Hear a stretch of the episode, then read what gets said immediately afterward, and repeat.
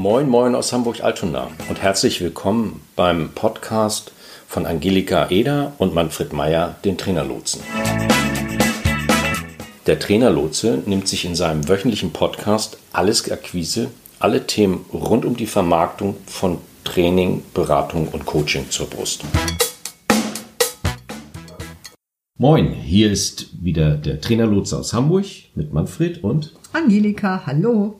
Ja, moin, moin nochmal. Wir waren schon ein paar Mal an dem Punkt, dass du ja sagst, zu Anfang eines Gespräches kann man, wenn man genau hinhört, eine Ahnung, wenn nicht sogar deutlich Hinweise dafür bekommen, wo steht der ein andere, wo hole ich ihn gerade ab. Mhm. Es kann aber auch natürlich so sein, dass ich in den ersten Gesprächssekunden, würde ich fast sagen, mitkriege, dass der auf der anderen Seite einer ist, der so bestimmte Eigenschaften hat, die Führungskräfte auszeichnen, die ihren Job äh, gut, knackig und zielorientiert machen. Was mache ich denn, wenn da auf der anderen Seite einer ist, der sehr forsch und direkt sagt, kommen Sie mal auf den Punkt? Mhm. Ja, genau. Heute soll es um das Thema Ungeduld gehen in der Telefonakquise. Ähm, die Ungeduld ist in der Telefonakquise dann besonders unangenehm, wenn der Gesprächspartner anfängt, mich zu drängeln oder ich mich von ihm bedrängt fühle. Ob der das will oder, oder nicht, wissen wir erstmal nicht. Aber ich merke plötzlich, mir fängt das Herz an zu klopfen, weil ich spüre, der, der Druck steigt in mir. Und wie kann ich damit umgehen? Beziehungsweise wie kann ich vielleicht sogar dafür sorgen, dass es gar nicht so weit kommt? Lass es uns mal ruhig durchdeklinieren. Ja. Ähm, das erste wäre, gar nicht erst in die Situation zu kommen, dass ich die Ungeduld als Bedrängnis spüre. Mhm. Das kann ich erreichen, indem ich mich besonders gut vorbereite auf einen Telefonanruf. Und hier heißt gute Vorbereitung explizit, dass ich mich wirklich kurz fasse.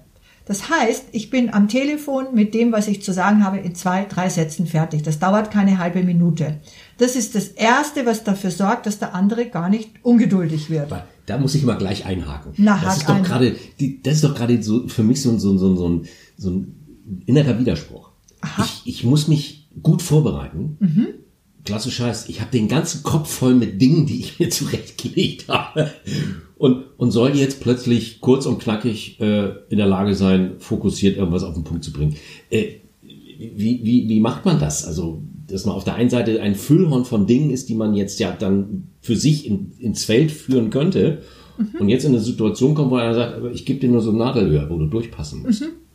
Genau, Nadelöhr beschreibt's gut. Äh, es ist ja in Ordnung, wenn du dich gut vorbereitet hast und eine Fülle von Ideen entwickelt hast, mhm. was du alles in diesem Gespräch machen könntest. Aber es muss ja nicht alles im ersten Satz sein. das Gespräch dauert ja länger, wenn der andere nicht gleich zu Beginn ungeduldig wird. Und das ist im Grunde ja genau die Voraussetzung für ein gutes, entspanntes Gespräch, dass ich dem anderen signalisiere, Jetzt mal so ein paar, wie formuliert man das tatsächlich? Grüße Herr Meier, spricht Angelika Eder, der Trainerlotse aus Hamburg. Ich habe ein Anliegen an Sie und ich verspreche Ihnen, wir sind in zwei Minuten fertig. So, das wäre mal so eine, so eine Ansprache, wo der andere erkennt, aha, da hat sich jemand über meine Zeit Gedanken gemacht mhm. oder über die Zeitnot. Ja, okay, so meinst du das. Mhm. Das wäre eine Möglichkeit. Oder zum Beispiel zu sagen, Mensch, äh, Herr Müller, ich habe da eine Idee, haben Sie zwei Minuten Zeit für mich?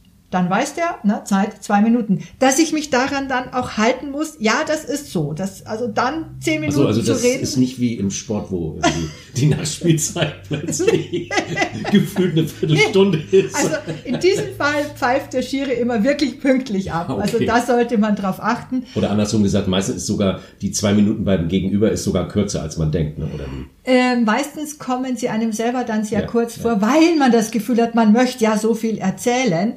Ähm, aber ich, äh, ich plädiere sehr dafür, zu Beginn sich runterzudimmen und den anderen auch zu fragen, ob er Zeit hat und all das, was ich ihm eigentlich sagen will, auf später zu schieben. Weil wenn ich von schon zu Beginn des Gesprächs äh, keine Erlaubnis dafür habe, ist die Wahrscheinlichkeit, dass ich sie hinten raus immer weniger habe, ja hoch. Das heißt, wenn ich zu Beginn des Gesprächs die Chance habe, äh, den anderen zu fragen, haben Sie ein Ohr für mich, haben Sie ein paar Minuten Zeit, dann ist die Wahrscheinlichkeit, dass er mir auch länger zuhört, höher. Mhm. Deswegen sorge ich zu Beginn für diese Erlaubnis beziehungsweise signalisiere, dass es eben nur so und so lang dauert und dass er mich dann auch wieder los ist. Mhm. So. Mhm. Das ist jetzt sozusagen die, äh, die Frage, wie kann ich schon zu Beginn des Gesprächs dafür sorgen, dass die Ungeduld gar nicht erst entsteht. Nun gibt es aber auch durchaus Fälle, wo jemand am anderen Ende wirklich, man kriegt das ja mit, ne? der rennt zum Telefon und, und brüllt in die Leitung, Huber! Und dann weiß ich schon, oha, da ist jetzt richtig Holland in Not. Und dann würde ich auf jeden Fall äh, wenn das so deutlich zu hören ist, würde ich sagen, oha, ich glaube, ich komme gerade ganz ungünstig. Soll ich mich später melden? Meistens sind einem die Leute dann ganz dankbar dafür. Äh, oder ähm, ich frage äh, direkt, Mensch, habe ich sie jetzt so zum Telefon gejagt? Oder ich sag ihm, äh, ich höre, das passt gerade ganz schlecht. Ich komme heute Nachmittag nochmal. So in die Richtung. Das ist, wenn ich, wenn ich das höre, dann verbalisiere ich das und gebe dem anderen die Chance, auch tatsächlich äh, zu sagen, ja, ich möchte jetzt gerne nicht telefonieren. Äh, man könnte jetzt natürlich ganz sophisticated fragen, ja, warum geht er denn dann ans Telefon? Ja, weil wir Menschen halt Gewohnheitstiere sind. Und in dem Moment, wo wir den Hörer in der Hand haben, so es denn noch ein Hörer ist, bereuen wir es auch schon. Deswegen, ähm, also die Ungeduld auffangen. Und wenn der andere sehr bewusst ungeduldig ist, das war das Beispiel, das du vorhin angesprochen hast, ähm, es gibt auch diesen Fall. Äh, also es geht wirklich, man hört es am ganzen Tonfall, da geht jemand ran, der brüllt seinen Namen den Hörer, Huber! Und äh, was ist und was kann ich für Sie tun? Und man hört aber am ganzen Habitus, äh, der hat überhaupt nicht äh, die Bereitschaft zuzuhören und er baut aber auch absichtlich Druck auf. Das ist einerseits ein gutes Zeichen, weil dann weiß ich, ich habe wahrscheinlich einen Entscheider am Telefon, was ja mittlerweile selten geworden ist. Also am lustigsten war mal äh, der Geschäftsführer, der dessen Assistentin halt schon weg war. Es war gegen Abend und er ging zum Hörer und äh, ging zum Telefon und äh, brüllte den Hörer. Und was kann ich gegen Sie tun? Also da wusste ich, okay. Da heißt es dann äh, sozusagen sich äh, sammeln, sich fassen, sich nicht aus der Ruhe bringen lassen und sagen, oh, ich höre schon, Sie sind eilig, ich bin in zwei Minuten durch oder ich habe nur zwei Sätze. Da ist es noch mal wichtiger, gut vorbereitet zu sein und wirklich nur zwei, drei knappe Sätze zu sagen, die sofort zum Punkt kommen. Weil das sorgt beim anderen dafür zu merken, aha, die weiß oder der weiß, wovon, wovon er oder sie redet, da kann ich zuhören. Ob er es dann tut, wissen wir nicht. Er kann dann immer noch sagen, nee, habe ich kein Interesse und auflegen. Nimm's nicht persönlich, der hat dann keine Zeit oder der will halt einfach nicht. Aber schön ist, wenn der andere das Gefühl kriegt, er kann mich nicht so einfach aus der Bahn werfen mit seinem bewusst ungeduldigen äh, ans Telefon gehen. Mhm. Das ist eigentlich das Schöne, sagen, ah, ich höre schon, Sie sind ungeduldig, in Ordnung, kein Thema, ich bin ganz schnell durch mit dem, was ich zu sagen habe. Oder auch zu sagen, oha, danke für die Steilvorlage. Und dann tatsächlich ins Gespräch zu gehen und äh, zu sagen, geben Sie mir 30 Sekunden, mhm. ich brauche nur zwei Sätze. Mhm.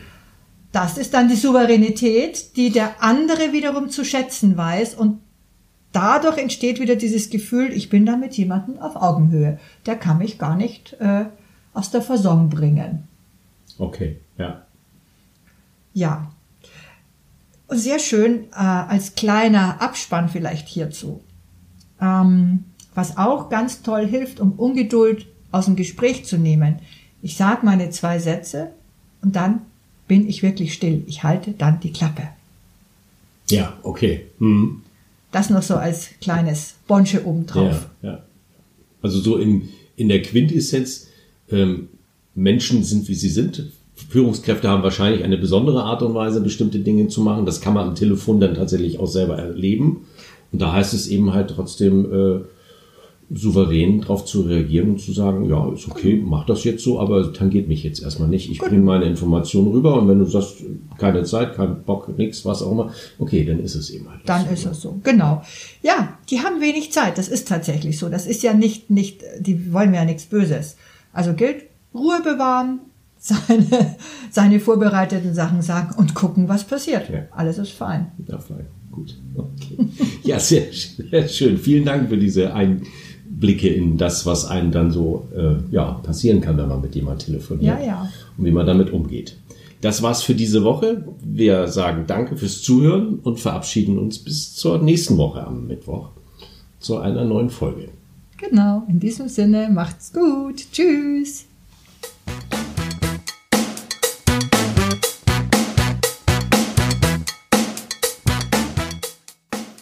Das war's für heute.